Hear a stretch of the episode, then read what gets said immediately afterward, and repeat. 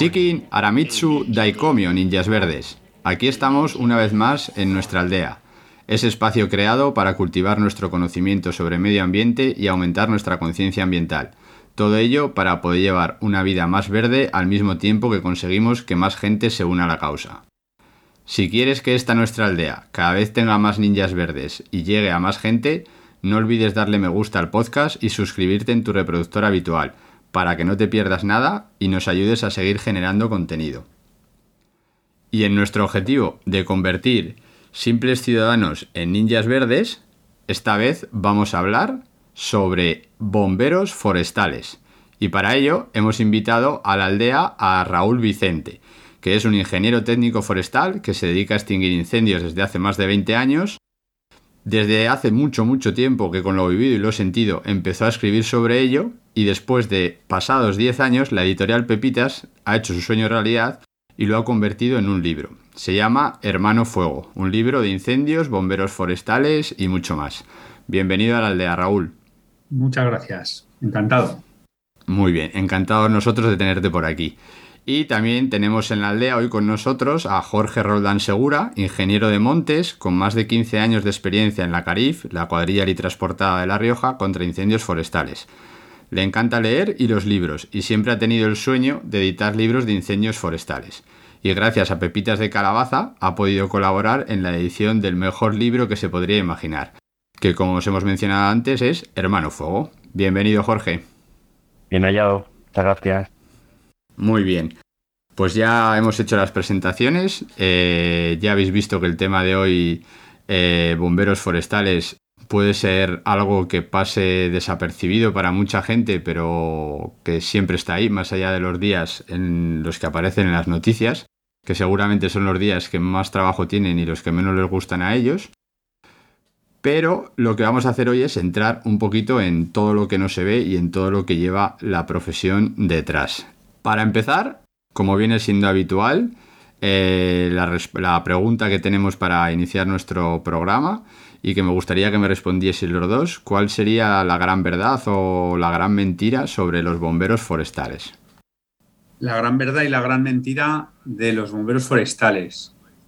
Bueno, pues la gran verdad podría ser que es un trabajo que está lleno de gente muy vocacional y así se deja notar en, en muchas cosas, con sus, con sus cosas buenas y sus cosas malas también.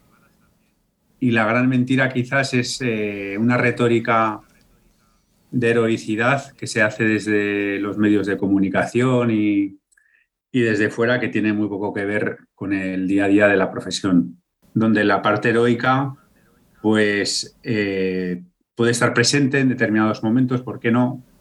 Eh, porque lo puede ser, pero desde luego no es la, la idiosincrasia del trabajo. Jorge, ¿algo que añadir? No, totalmente de acuerdo. La gran verdad es que en incendios forestales trabajamos gente pues que nos preparamos mucho, entrenamos mucho y nos esforzamos por apagar los incendios forestales y la gran mentira, eh, de acuerdo con Raúl, es que seamos héroes. Somos personas normales, con limitaciones y una de las cosas que tenemos que empezar a entender es que hay incendios eh, que no podemos apagar. Eh, hablando con gente del, del sector que se mueve entre llamas, esto que habéis dicho lo repiten un montón, lo de no somos héroes. Y sin embargo, en todos los sitios sale lo de "Héroe, un acto heroico, los héroes, los héroes. ¿Por qué esta doble, o sea, por qué la sociedad os considera o os quiere considerar héroes y sin embargo vosotros os consideréis a vosotros mismos como bomberos forestales? O sea, es, es mi trabajo. Bueno, pues porque el, porque el trabajo cuando estás dentro eh, no tiene, no tiene esa, esa componente eh, tan heroica donde, y te lo digo incluso cuando hay gente dentro del trabajo, porque yo lo, lo escucho, lo leo, que dice que nos jugamos la vida con las llamas.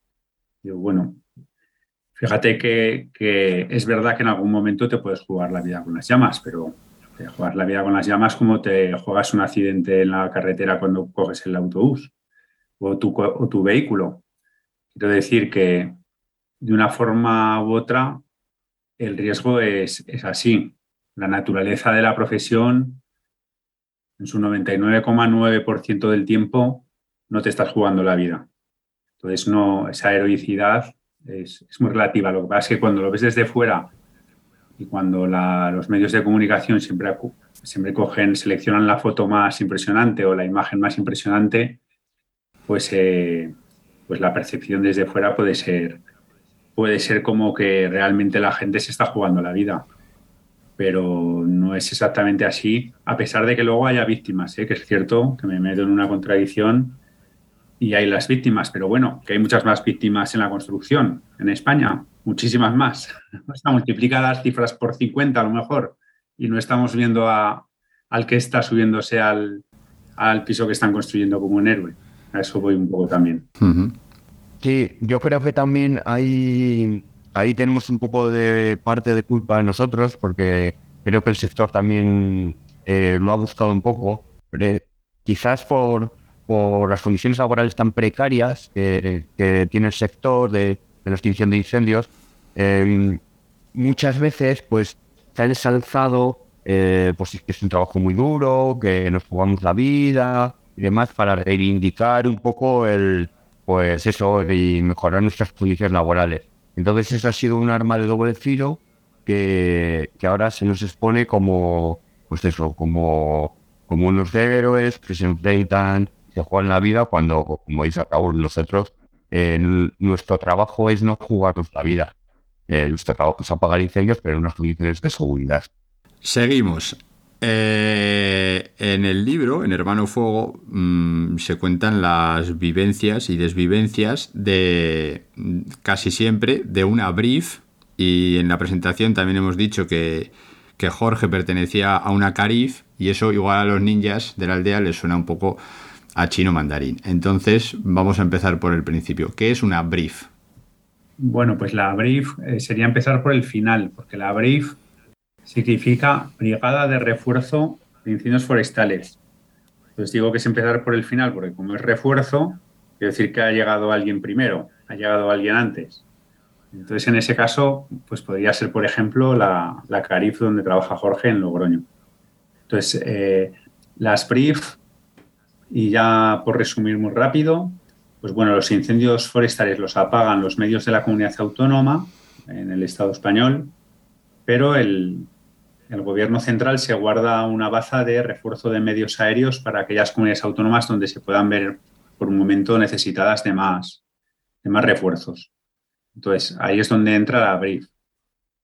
Y ese primer papel de ese primer ataque, lo puede contar Jorge, pero pues en el caso de La Rioja, pues eh, esa brigada transportada se llama Carif. Jorge, ¿algo que añadir? Eh, no, sí, simplemente pues, eh, como dice Raúl, la, la diferencia sería que, que nosotros eh, apenas salimos de la comunidad autónoma, somos un medio propio. De hecho, fuimos BRIF hasta el 2005, en el momento en el que La Rioja asumió, asumió esa competencia y, y se quedó con la línea transportada. Y, nada más, pues eh, esa sería un poco la diferencia, que a no ser que eh, nos soliciten eh, comunidades limítrofes y nos piden ayudar, pues nosotros nos centramos nuestro trabajo en la rifa. Vamos a seguir, vamos a seguir por este camino que me parece a mí interesante que os conozcan un poco mejor. Más cositas sobre las, sobre las brief. ¿Cuántas hay? ¿Cómo se organizan? ¿Qué componentes tienen? ¿Cuál es el origen? Todo lo que nos queráis contar. Bueno, pues muy rápido. Las brief eh, surgen en el año 92 eh, a raíz de un problema que ya empieza a manifestarse de, de grandes incendios forestales en, España. Entonces, como he dicho, pues pertenecen al Ministerio de Medio Ambiente, ahora MITECO. Bueno, ya sabéis que esto va cambiando cada, prácticamente cada legislatura. y es una brigada transportada. Peculiaridades y virtudes, pues que en número es la brigada transportada más numerosa de las que trabajan en, España. En nuestro caso, pues se va con dos helicópteros, con dos cuadrillas de siete dirigidas por un técnico. Eh, siete más el cabataz, ocho. O sea, en total 17 personas. Entonces eso te da una fuerza de choque que si trabajas organizado, pues al final eh, se nota en cierta eficacia.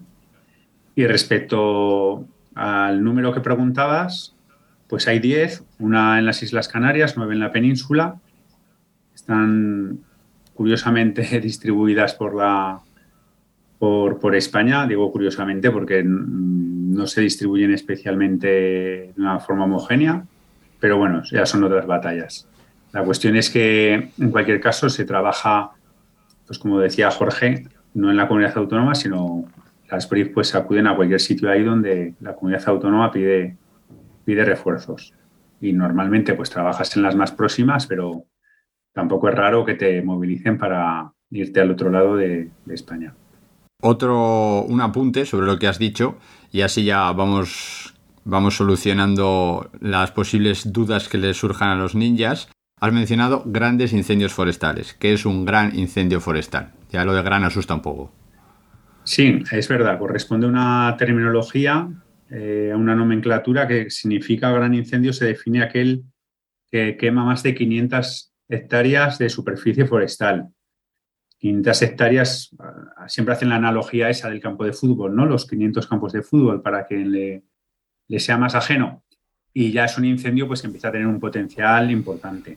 Cuando se queman 500 hectáreas, pues la cosa empieza a, ser complicada. Mm, para meternos un poco en parámetros, pues bueno, muchas veces la mayoría de los incendios en España pues eh, prácticamente no, pasan de la, hectárea, del conato. Por ahí se queda un altísimo porcentaje de los incendios que hay. Y luego, pues este verano Hemos tenido pues el incendio más grande de, la historia de, España, que creo que fueron 35.000 hectáreas, en el otro extremo, para que nos hagamos una idea un poco de, la relatividad de los números.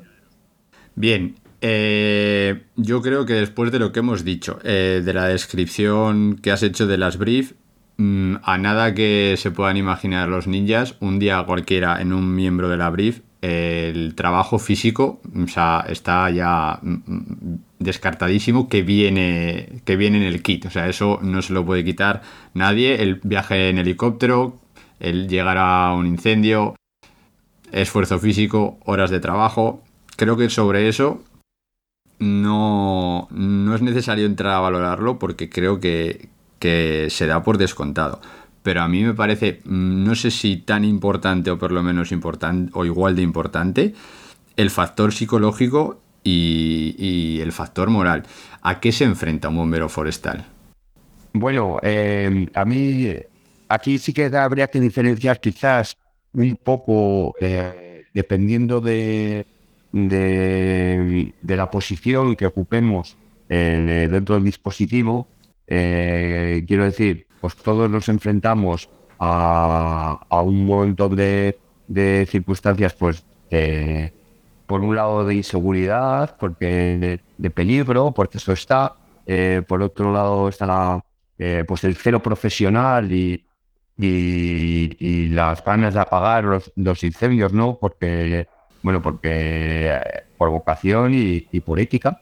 pero eso digamos que es una cosa común en todos los bomberos forestales, pero luego tenemos un, apartado diferente, eh, pues gente que tenemos eh, eh, personal en nuestro cargo, ¿no? Como, bueno, como es mi caso y como es el caso de Raúl, que también cuenta, que cuenta también en el libro, que, esa obsesión, lo que cuenta Raúl, por tener a la gente controlada, por, por velar por su seguridad, a la vez que, que motivarles y que, y que pincharles, digamos, ¿no? Por, por, porque se exijan más. ¿Algo que añadir, Raúl? Pues eh, sí, es verdad que ese factor psicológico es, es determinante. Nosotros, como te explicaba antes, que somos una brigada muy numerosa, pues que vamos 17, eh, 18 personas, pues, pues no hay que más que imaginarse. Somos una auténtica casa de locos intentamos tener un poco de cordura, pero realmente esto es como soltar a, un manicomio que salta del helicóptero, pero poniéndole conciencia y tratando de poner un poco de orden. Pero somos muy peculiares, sí.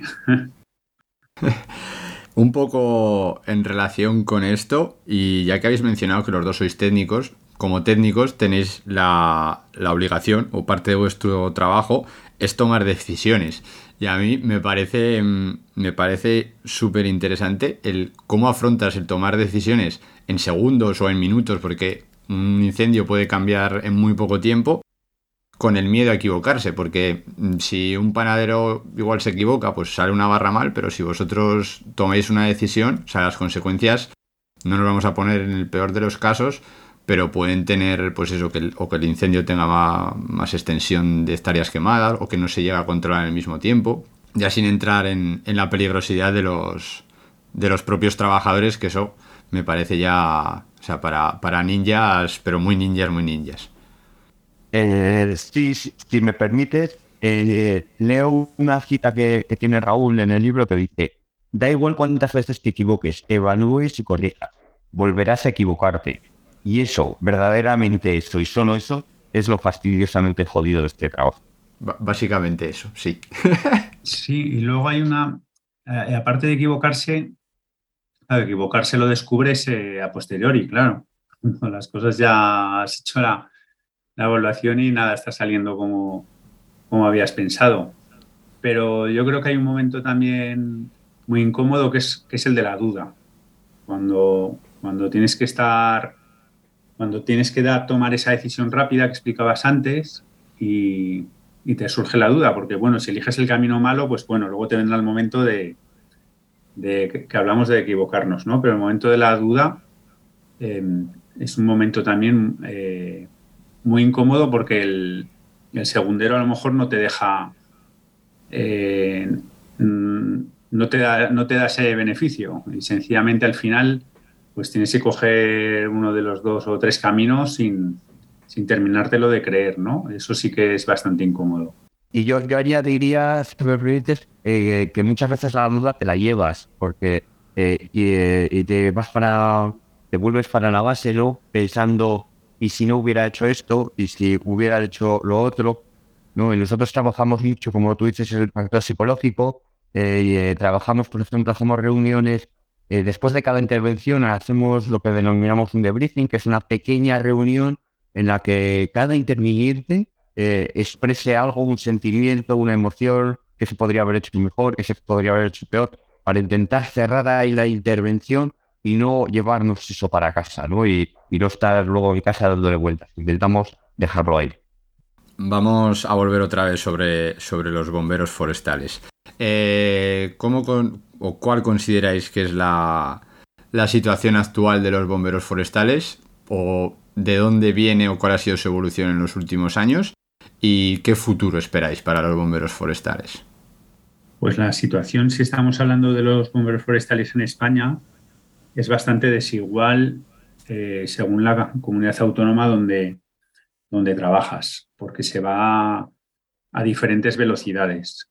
Em, pues no es lo mismo y luego aparte pues ese servicio añadido al de las comunidades autónomas que es el, que es el nuestro, que es como más, que, cubre otro territorio por encima de cada comunidad. Y al final todos somos diferentes en alguna cuestión u otra.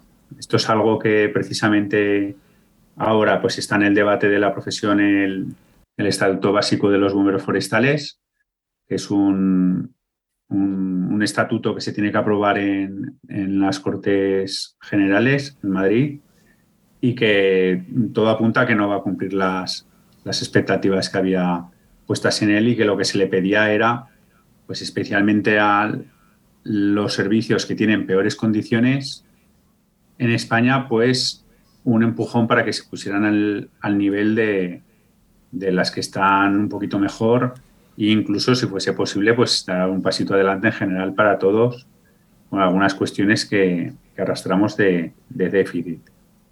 Entonces, pues nosotros estamos acostumbrados de ir de, nada hacia algo mejor, históricamente, porque venimos de una precariedad absoluta, venimos de un trabajo de verano de, de estudiantes y opositores y hijos de agentes forestales, que era un poco así en los años 90, se está evolucionando hacia algo mucho más profesional, pero va, va muy despacio.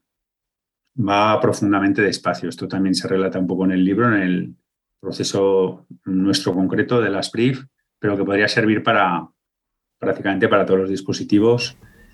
Y, y es pues un tanto desesperanzador la lentitud con la que reacciona el, el poder político.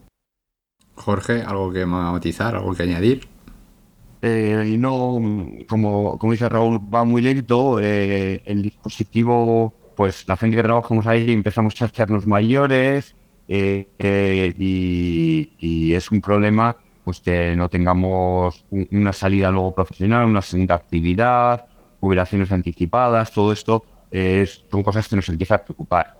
Además, eh, a mí una cosa que me preocupa mucho es que mm, la precariedad en cualquier sector genera desmotivación. Eh, yo siempre digo que un trabajador desmotivado en, un trabajo normal, pues simplemente será poco productivo. Pero nosotros no nos podemos permitir un trabajador, un trabajador desmotivado, porque estar desmotivado en incendios forestales es no estar atento y no estar atento significa eh, ponerse el riesgo.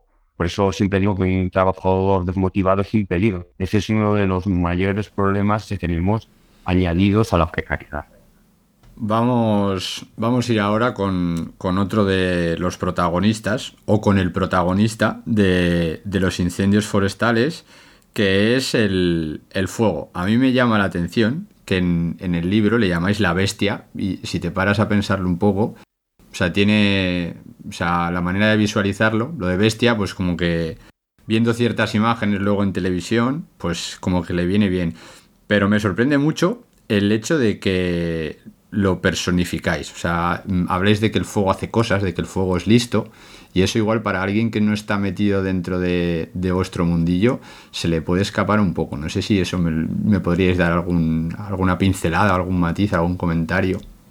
Bueno, el, el, fuego en los incendios complicados, eh, pues tiene, mucho, tiene mucha cintura. Esto es como, como el que tiene un buen regate ¿no? en el fútbol, que hace cosas endiabladas con, con la pelota. Y el fuego en, lo, en, según que incendios, en algunos momentos, pues puede sorprenderte un poco en ese, en ese aspecto.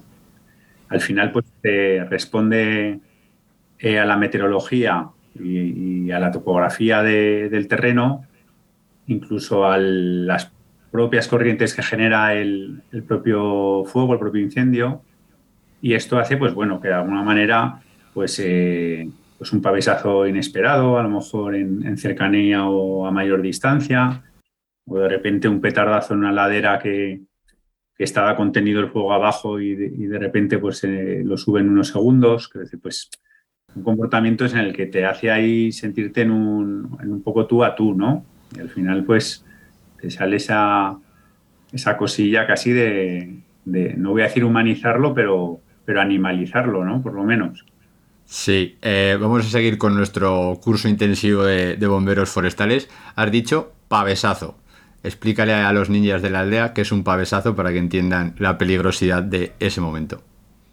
Pues la cuestión es que el, el, propio calor que emana de la combustión del fuego, pues eh, levanta pequeñas partículas candescentes y, es, con según qué, condiciones de ambiente, pues esas partículas normalmente se apagan en cuanto suben un poquito en altitud, pero el propio calor las puede mantener vivas hasta el punto de llegar a caer fuera del incendio, en la zona verde, que todavía no se ha quemado, y prender otro pequeño incendio o otro incendio incipiente independiente del incendio general.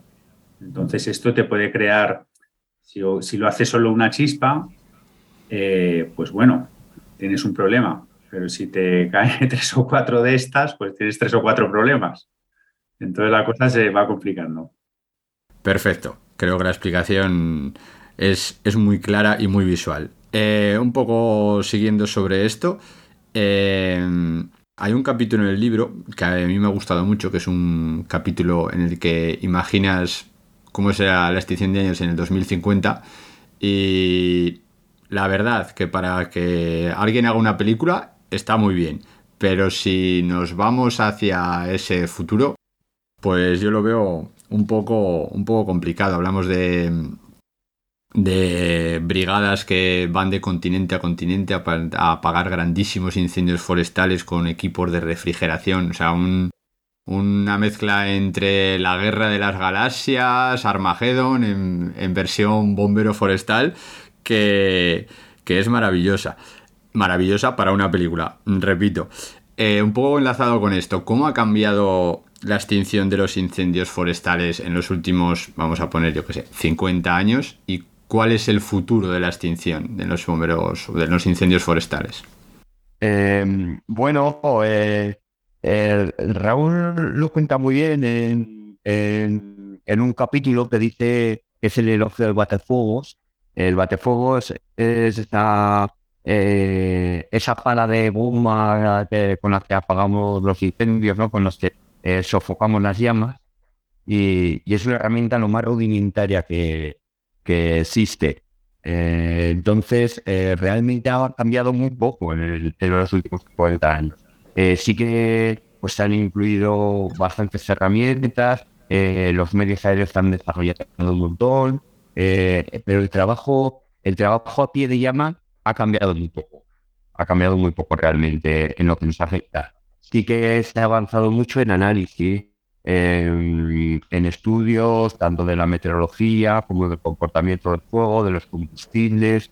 Eh, bueno, eso ha evolucionado eh, tanto como que lo que eh, nosotros aprendimos o, explicábamos en los cursos de formación hace 15 años de comportamiento, pues ahora, ahora se cambia, ¿no?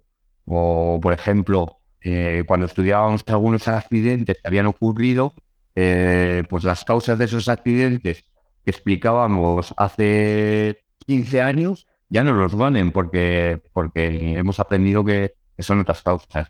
Entonces yo creo que en cuanto a herramientas y a la manera de, combatir el fuego, se ha avanzado poco o, es que no se tiene que avanzar realmente porque no hay otra herramienta para hacerlo, pero, pero sí que se ha avanzado mucho en, en estudio y análisis. Raúl, ¿algo que añadir?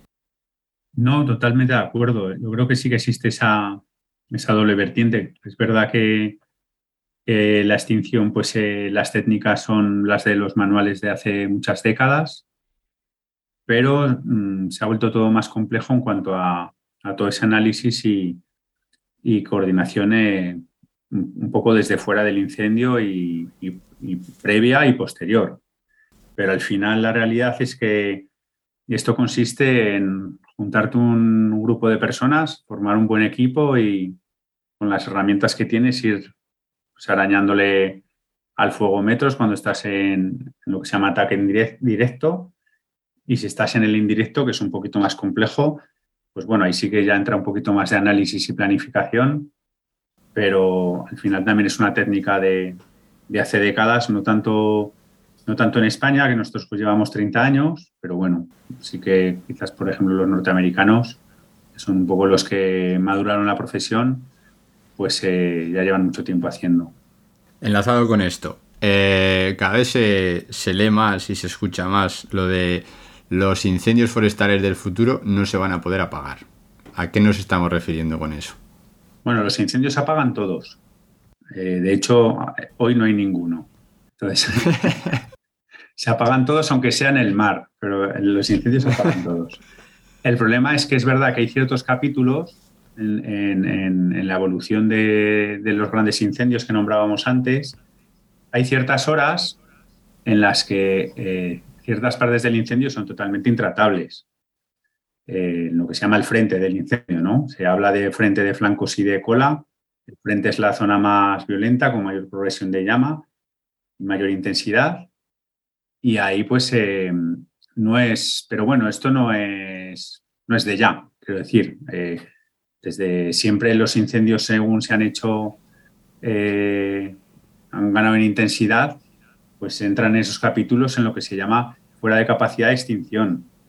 fuera de capacidad de extinción podrían ser nuestros abuelos con unas ramas de árbol intentando sofocar el, el conatillo del pueblo y ya se veían fuera de capacidad de extinción. Bueno, pues ahora mucho más tecnificados y con los EPIs del momento y, y la tecnología del momento y, y, con los medios aéreos, pues también nos quedamos fuera de capacidad de extinción en determinadas horas y en determinados momentos. Siguiendo, siguiendo con incendios forestales, que también les vamos a recordar a los ninjas de la aldea que en el capítulo 5 de la primera temporada hicimos un programa específico de incendios forestales. Si no lo habéis escuchado, podéis ponerlo a raíz de todo esto para que entendáis mejor la complejidad de este tema. Y relacionado con esto, en el libro se habla de paradoja de la extinción. Y a mí esto me ha, me ha encantado porque nunca me había parado a pensar sobre ello y me parece súper curioso. Así que si por favor me lo explicáis o nos lo explicáis. Sí, eh, nada, eh, bueno, la, paradoja de la extinción es eh, pues que nos hemos eh, verdaderamente los el dispositivo de extinción pues ha desarrollado mucho en número y en de, equipos y en, calidad también de ellos, entonces verdaderamente somos eficientes apagando, apagando incendios. sobre todo somos eficientes en, en, en la primera intervención. En cuanto sale el fuego, eh, rápidamente es detectado, con los medios aéreos llegamos rápido, llegan rápido los terrestres también, eh, se apagan y se quedan la mayoría de los incendios en conatos. Eh, conatos son aquellos incendios que no superan una hectárea. entonces, en eso nos, somos muy eficientes y, y hemos mejorado. De, y tú vas a la estadística y la estadística dice que, pues que sí, que cada vez hay eh, se, quedan más los incendios en conatos, cada vez hay menos grandes incendios. ¿Cuál es el problema? El problema es eh, que esa, esa eficiencia eh, provoca que no haya discontinuidades del combustible en el monte.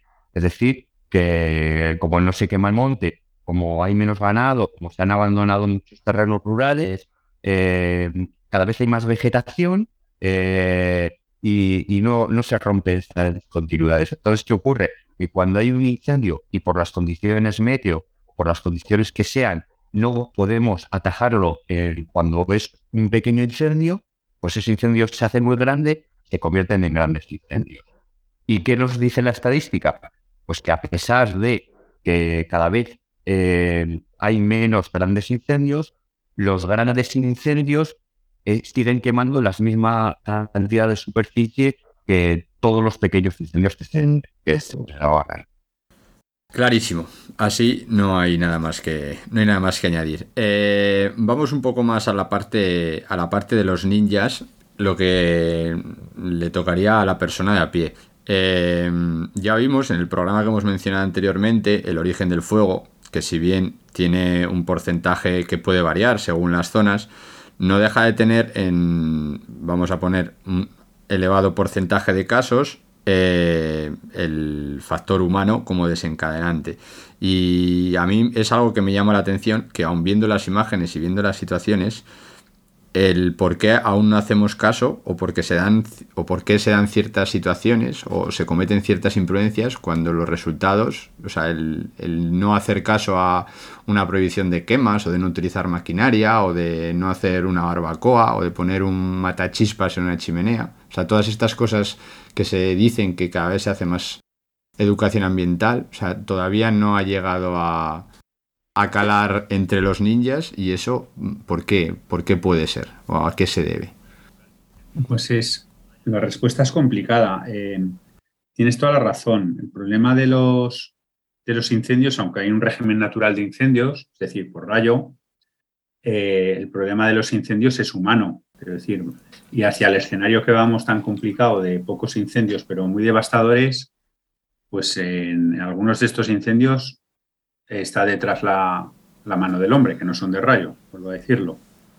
Entonces, a partir de ahí se abre un abanico eh, amplísimo de, de, de orígenes de, de, las igniciones, ¿no?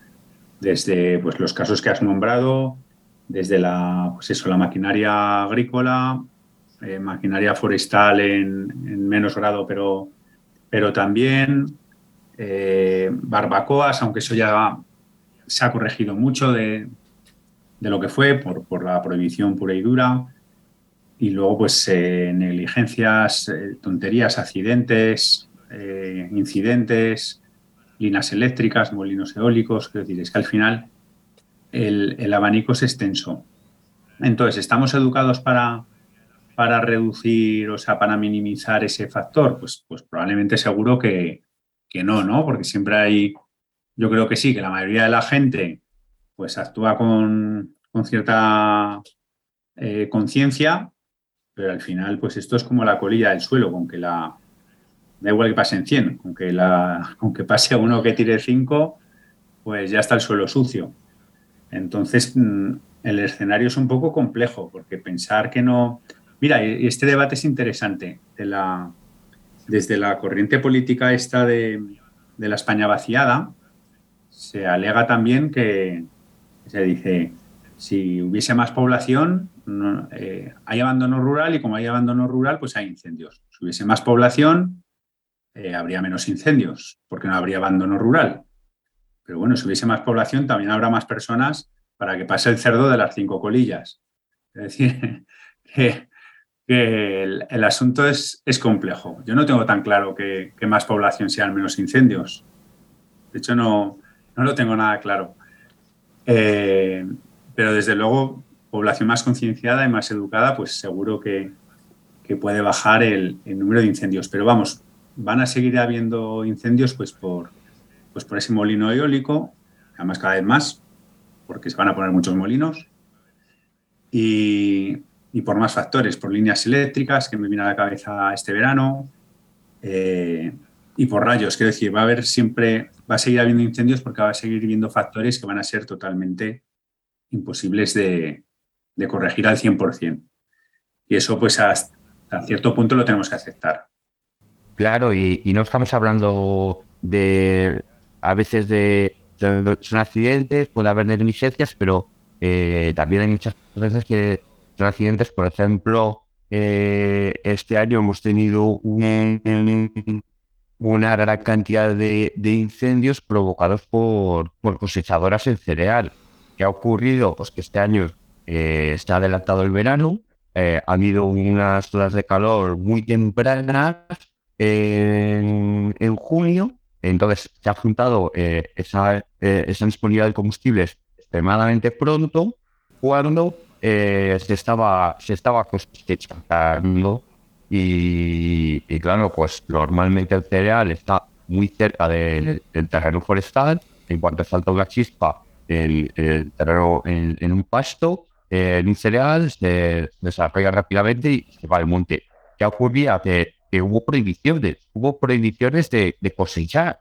Eh, claro, o, se obligaba a cosechar por la noche, pero claro, el agricultor que, tiene alquilada la cosechadora a tal hora eh, es incomplejo. Es y puede provocar también eh, muchos desequilibrios económicos. Entonces, no, no, es, no, es una cuestión fácil y, y, no solo podemos hablar de que concienciándose que iban a reducir los, los incendios provocados por el Sigmoid. Pasamos a la otra parte. Eh, para ver qué, cómo tiene que reaccionar o qué tiene que hacer un ninja si casualidades de la vida, mm, ojalá nunca, o se hubiese involucrado eh, en un incendio forestal, un poco por el tema de, de los voluntarios. ¿Cómo debería reaccionar? ¿O qué es lo que tendría que hacer? O igual incluso mejor qué es lo que no tendría que hacer. Bueno, si se ve, si se encuentra con un incendio forestal, esto sería la típica campaña de publicidad, pues, pues primero ponerte, ponerte a salvo y luego, pues, eh, es un incendio que está comenzando. Y consideras que, eres la primera persona que lo visualiza o, pocas personas lo han visualizado, pues asegurarte de, que el dispositivo ya está alertado y se pone en marcha. Y luego ya esa parte más compleja que hablabas del, de los voluntarios, bueno, pues los voluntarios es, complicado porque a, toda persona, gente joven, cuando se le quema el entorno forestal del pueblo, pues lo que quiere la gente, bueno, todo el mundo quiere aportar de alguna forma y quiere, quiere colaborar, ¿no? Mucha gente. Y la gente más joven, pues eh, puede tener la tentación de quererlo hacer, eh, pues yéndose al monte y, apagarlo, ¿no? Entonces, bueno, nosotros nos, los encontramos en los incendios a, gente voluntaria en ocasiones, en ocasiones no. Y bueno, pues aquel que quiere echar una mano, lo que tiene que hacer es asumir sus, limitaciones eh, y aportar pues con, con inteligencia y mente fría. Entonces, eso sirve para, llevar agua, para acercar o mover cuadrillas por las pistas forestales en un momento dado. Puede ser útil. E incluso, pues bueno, eh, si me exiges y estrangulas un poco, pues a ir por detrás, muy por detrás, ya en zona apagada de, de unas brigadas y de alguna manera pues rematar o terminar de picar y comprobar que se enfría lo que ya está apagado. Eh, a partir de ahí, pues más adelante, pues puede ser fácilmente un, problema, más que una solución. esto, es, importante. Y luego, pues bueno, que esa ayuda que decimos indirecta de, del agua, del movimiento en la periferia, de la logística, pues a veces los bocadillos de los incendios no funcionan como tenía que funcionar y lo que se hace desde los pueblos, pues en un momento dado, pues también es, una forma de ayudar. Quiero decir que no hace falta coger eh, la herramienta y estar aplastando llamas. Eso mejor dejárselo a la gente que está pues eh, equipada y, mentalizada y pagada por ello. Y bueno, pues esta otra ayuda que comentamos, pues mm, tampoco está, no es, no es para desmerecerla.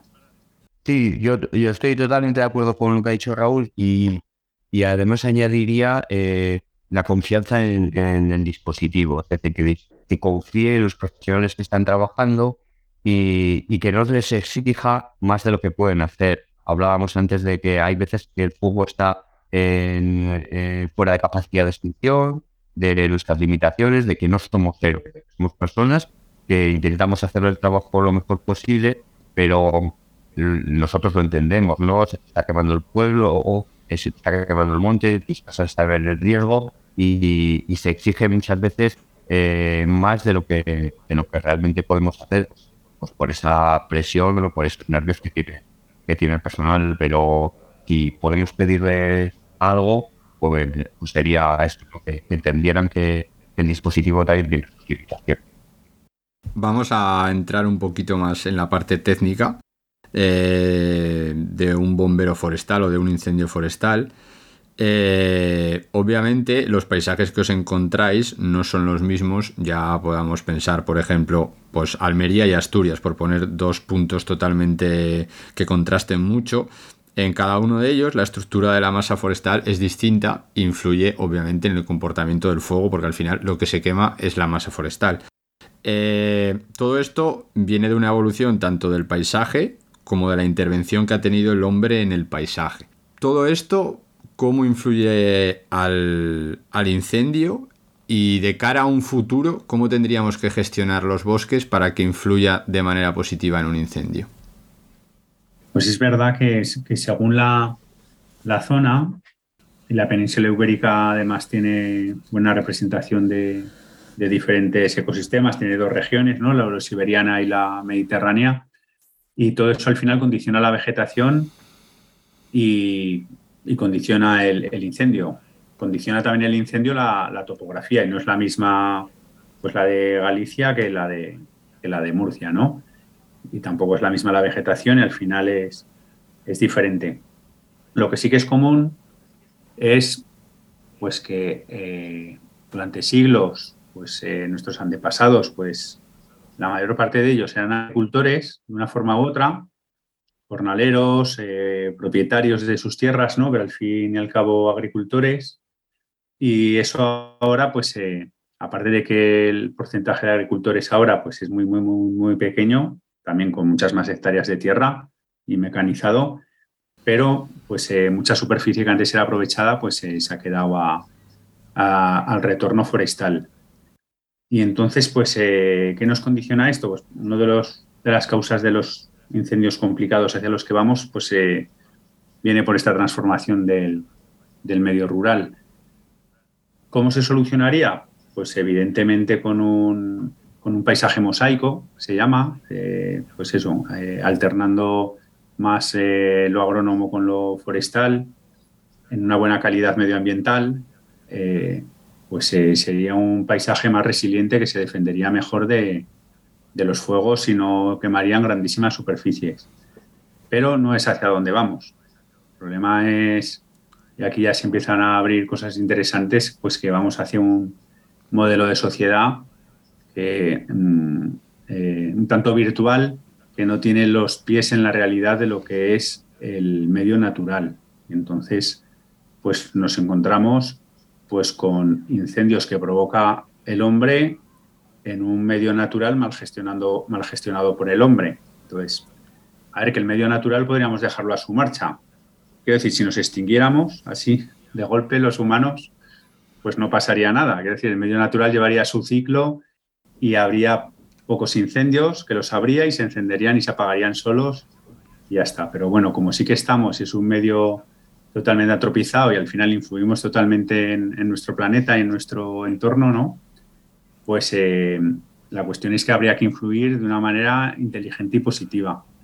Y pues no vamos hacia eso, vamos hacia otro modelo, que podemos darle un par de vueltas, a ver si nos ponemos de acuerdo, tú también tendrás tu opinión, pero vamos hacia un, modelo que nos lleva a, cierta situación de, de, de, emergencia, ¿no? Porque al final, pues nosotros los bomberos forestales acudimos a pagar una, una emergencia insisto, hace 50 años no se daban como se están dando ahora. Entonces, esto quiere decir que no hay una solución única, que tenemos un montón de variables y de caminos a elegir y el que estamos eligiendo pues eh, nos está conllevando estos, estos, estos riesgos. Eh, entrelazando con, el tema en este en el que nos estamos meciendo, yo voy a hacer, voy a decir una exageración. Aquí ahora ya me podéis, me podéis tirar a la hoguera, nunca mejor, es buen capítulo. Yo os digo que el mejor bombero forestal es una oveja. Y ahora os lo matizo. Es una oveja porque quiero que le expliquéis a los niños de la aldea qué relación tiene la ganadería extensiva con los incendios forestales soy vegetariano y prefiero no defender la ganadería extensiva. Bueno, pues la, relación de la ganadería extensiva y de la ganadería intensiva y de bueno y de su alternativa total, que es eh, la no necesidad de, de, consumo animal, ¿no? Pues dibujaría diferentes escenarios que hablábamos antes. O sea, o los dibuja esos diferentes escenarios nosotros nos hemos dado totalmente a la, ganadería intensiva. Por ejemplo, eh, no me sé las cifras, pero por ahí andará la cosa. Eh, yo que hablo desde Aragón, pues somos algo más de un millón de habitantes, pero aquí en Aragón, en granjas eh, de cerdos, pues debemos de tener, pues no sé, como 5 millones, 10 millones de cerdos en la comunidad autónoma. Una cifra de que, bueno, muchos de estos pues van para China y otros sitios, ¿no?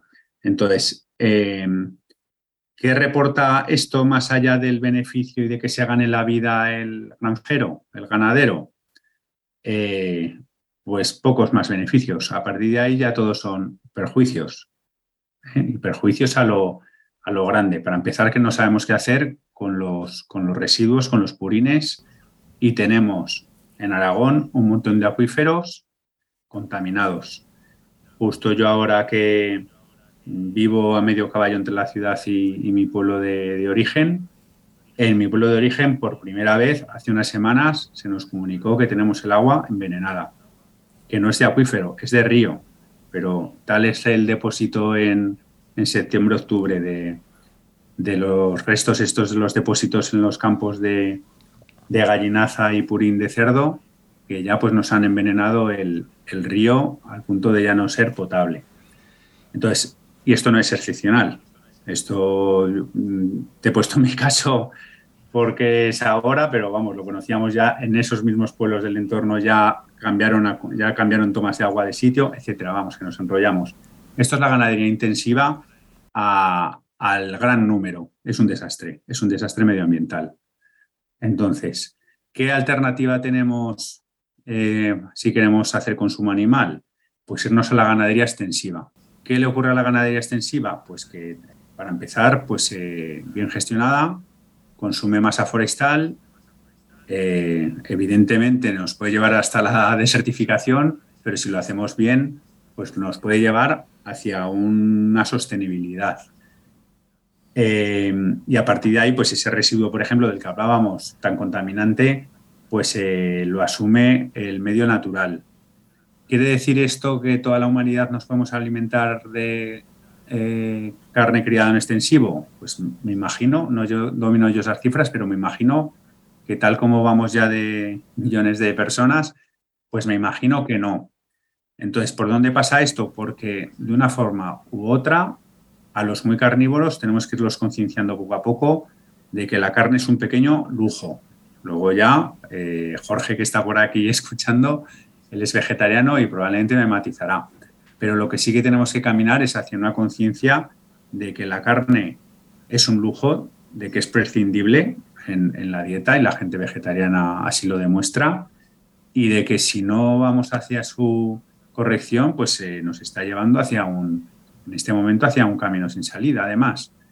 Entonces, volviendo a los incendios forestales, en extensivo, bien gestionada, pues eh, puede ser muy interesante porque nos puede minimizar ese riesgo de los incendios forestales, un poco devolviéndonos a la sociedad de, nuestros abuelos, donde la ganadería era, era, algo muy común. Y a partir de ahí, pues eh, ese debate también interesante de, los vegetarianos, del, veganismo, que yo creo que Jorge, que lo es, pues nos puede eh, seguro dar un, su punto de vista. No, simplemente, a ver, yo eh, es indudable que es mejor una ganadería extensiva que, la intensiva, primero porque elimina todos los eh, problemas que genera la, la ganadería intensiva que habías citado, y, además sí que es cierto pues que puede aportar otros luego como pues como ese esa oveja bombero que, que mencionaba en Nilla pero que eh, realmente eh, eh, eh, habría una matización y es que no es una oveja bombero porque el bombero apaga los incendios y la oveja lo que hace es prevención. Pero bueno al margen de, esa, de esa matización es indudable que, que hay que, de alguna manera, hay que gestionar eh, la vegetación y los combustibles que hay en el, terreno forestal, eh, de una manera u otra. Hay muchos estudios y hay gente que está, em, que está eh, haciendo tesis ¿no? sobre el rewilding, ¿no? Pues, la, la mm, volver a introducir pues, algunas especies eh, que de grandes herbívoros que, que, bueno que mantengan el mantengan el, la vegetación agraria porque realmente tampoco simplemente con la ganadería se, va, a sustituir. Entonces bueno hay un debate abierto bastante interesante en la gestión forestal eh, que, que va ligado también con el tema de, de las quemas, de las quemas prescritas y demás, que, que Raúl también realiza durante un periodo de, de, su, de su jornada laboral que, puede, explicar si, Bien, vamos a, dar dos pinceladas sobre, sobre las quemas presquitas porque no deja de ser gracioso que un bombero forestal se dedique a pegar fuego al monte. Entonces esto vamos a, explicárselo mínimamente a los ninjas para que lo entiendan. Sí, tenía que ver un poco con lo de la paradoja del fuego que preguntabas antes. Y lo ha dicho también ahora, ahora Jorge, la cuestión es que de alguna manera tenemos que hacer interrupciones en, el, en, las grandes continuidades forestales que se nos van creando. Para que no se quemen de una tacada, pues tenemos que hacer interrupciones de, combustible en su, en su, gestión. Es muy idílico ver eh, pues decenas de kilómetros cubiertas de, de bosque, ¿no? continuo y espeso, pero eso ya sabemos y estamos concienciados que corre el grandísimo riesgo de que llegue un grandísimo incendio, se lo lleve todo de, una tacada. Entonces nos interesa que, eso no ocurra por muchos motivos y que los incendios se queden en, pequeños. para que sean más pequeños, pues tiene que haber esa discontinuidad. Y para eliminar esos combustibles, pues valen todas las herramientas que hablamos. Es decir, vale la del bombero forestal, indica que se le contrate en invierno para trabajar con la motosierra, eh, eliminando cierta biomasa estratégica de algunos sitios. Vale la ganadería extensiva, que consume el matorral y el pasto fino, es el que en principio origina el incendio, pues para que también reducir esa probabilidad de gran incendio. Y luego pues hay otra herramienta que es el propio fuego, que era la pregunta. Entonces, mediante quemas controladas en condiciones meteorológicas favorables, pues eh, se puede eliminar ciertas zonas, pequeños incendios que no lo son, son quemas, el que de alguna manera también es otra forma de eliminar combustible. Entonces, según vamos ganando ese dominio de la herramienta fuego, pues cada vez somos capaces de llegar un poquito más lejos con estas quemas controladas.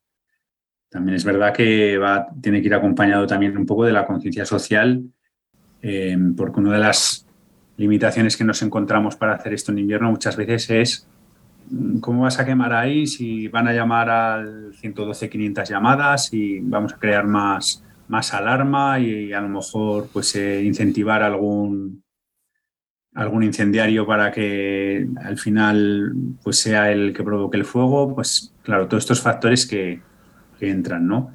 Pero está claro que la, herramienta del fuego, pues al final es, es otra herramienta más y según qué circunstancias, pues puede ser la, más rentable y eficaz, ¿no? Para, para eliminar combustible y hacer esas discontinuidades. Al final se trata de, de volver de alguna forma a un paisaje mosaico que nos dé la oportunidad de que el incendio no se haga muy grande y poder apagarlo. Perfectamente explicado. Eh, vamos a ir ya recapitulando y cerrando lo que viene a ser el programa de hoy. Eh, no sé si a los ninjas les habrá ocurrido que han tenido que pasar por una carretera, por, las, por un incendio forestal, una vez que se ha extinguido, o sea, cuando ya se queda todo negro. Puede ser que a alguno le haya, se le haya dado esta situación. En el libro hay un capítulo que habla sobre vuelos de tierra quemada. O sea, una cosa es pasar por el coche por una carretera en la que a ambos lados esté todo quemado, pero quiero que me intentes describir con una frase o con una palabra qué es sobrevolar algo que está totalmente quemado. Con una frase con una palabra eh, es impactante, ¿no? Se podría decir que cuando hablamos de, de miles de hectáreas, y que por tanto, aunque cojas cierta perspectiva por la altura, pues eh, al final lo único que consigues ver hacia el fondo es tierra quemada, pues es profundamente impactante. Jorge.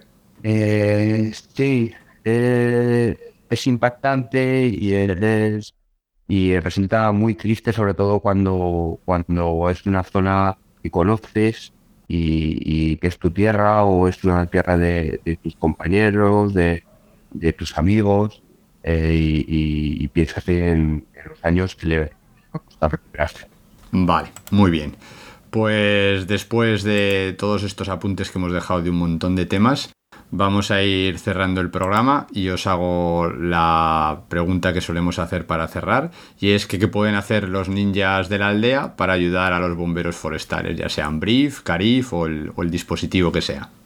Eh, sí, no, yo lo que, lo que hemos mencionado antes, por un lado, eh, bueno, un poco empatía. Yo solo pediría empatía, entendernos, entender nuestras reivindicaciones y eh, como, como, un sector precario que somos y, que nos apoyen en ellas y luego entender también eh, nuestras limitaciones a la hora de extinguir. Yo como me imagino que tienes una audiencia concienciada y naturalista, ¿no? Y ecologista, pues, eh, pues recordaría que al final el bombero pues es Quiero decir, es el, el médico del enfermo. Ya el, y, podría no serlo si estuviésemos pues, en una circunstancia mucho más favorable, pero como vamos hacia un escenario que en principio va peor, y este verano pues, ha sido un, buen, un buen ejemplo, eh, y va condicionado por el, por el cambio climático, que no hemos hablado de él, pues lo que le pediría a tus ninjas es, si, sobre todo si son jóvenes, pues es eh, radicalidad inteligente, pero que sean profundamente eh, radicales porque lo del problema de los incendios no, no va por libre. ¿eh? Es un problema que va asociado a muchos otros de, la gestión que nos estamos dando y de la sociedad que nos estamos dando, que tiene que ver con, con esta, eh, esta sociedad capitalista en donde prima, pues bueno, donde al final muchas veces los gobiernos son títeres de, propios, de las propias corporaciones, ¿no? Y a partir de ahí, pues, eh, pues hace falta radicalidad inteligente para, para quien tenga fuerza y ganas, porque hacen falta, hacen falta brazos, y yo que ya me voy haciendo un poco mayor, hacen falta líderes también para que, de alguna manera se, aborde y se, y se pelee el contexto en el que nos estamos metiendo. Muy bien, pues Jorge, Raúl, en nombre de todos los bomberos forestales, ya sois miembros de la aldea del Ninja Verde con todos los honores y simplemente agradeceros vuestra presencia. Es la primera vez que hemos hecho un programa basándonos en un libro, Hermano Fuego. Yo desde aquí eh, quiero decir que lo he devorado en apenas cuatro días, que creo que es una, una lectura obligatoria para todo aquel que tenga algo que ver con incendios forestales y una lectura muy recomendable para cualquiera que quiera saber un mínimo sobre la vida. Ya no voy a decir sobre los incendios forestales, sino sobre la vida. Así que llega el momento en el que podéis decir al resto de la aldea ninja cómo os pueden contactar, saber un poquito más de vosotros o seguir eh, vuestros trabajos o el libro. Todo esto que dejaremos en las notas del programa junto con toda la información que se ha ido comentando, como lo del batefuegos, el rewilding y alguna cosilla más. Bueno, pues nada, agradecerte haberos invitado. Muchísimas gracias. Eh, ha sido un placer poder hablar eh, de todos estos temas con los ninjas. Y, nada, pues yo eh, invitarles a que lean el libro y, les, les, llevo a, las redes sociales pues a, a nuestro proyecto que es Biblioteca 451, Libros del Fuego, Libros sobre el Fuego que es un proyecto paralelo a la editorial Pipitas de Calabaza de, de Logroño, que estamos intentando, pues, esto, sacar libros sobre incendios forestales y todo lo relacionado con ello. Pues me sumo, me sumo al, al agradecimiento y, también al, al, de Jorge y Pepitas. Al final, pues bueno, aquí estamos tres, tres patas interesantes, ¿no? Alguien que ha escrito un libro, alguien que ha soñado con hacer una una colección editorial y ya está en marcha con dos publicaciones y una persona que trabaja ahí en su podcast para, aportar un poco también a, cambiar las cosas. Entonces, pues eh, mm, que bueno, que hay que pasar a la, acción y, cada uno pues como, como mejor sabemos. Pues muy bien, hasta aquí nuestra aldea de hoy. Os animamos a que os suscribáis al podcast si os ha gustado y le deis difusión. Esperamos vuestras opiniones, comentarios, ideas, nuevas propuestas o sugerencias para futuros capítulos que podéis facilitarnos a través de nuestras redes sociales. Solo tenéis que buscar la capucha verde, en Facebook y en Instagram como el Ninja Verde y en Twitter como el Verde Ninja. También podéis escribirnos directamente por, email a elninjaverdea.gmail.com. Todo esto los dejamos en los contactos de las notas del programa. Por último, deciros que pertenecemos a la red Podcastidae, la red de podcast de ciencia, medio ambiente y naturaleza. Y recordad, hacen falta ninjas verdes, haces falta tú.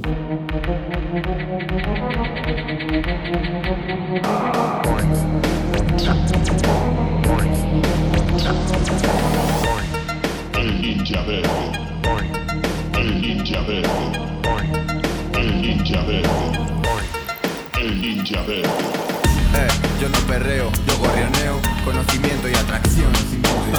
Eh, yo no perreo, yo gorrioneo, conocimiento y atracción.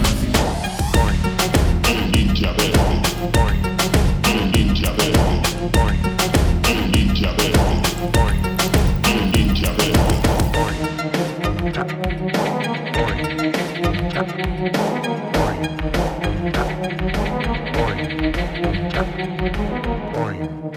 Ninja verde.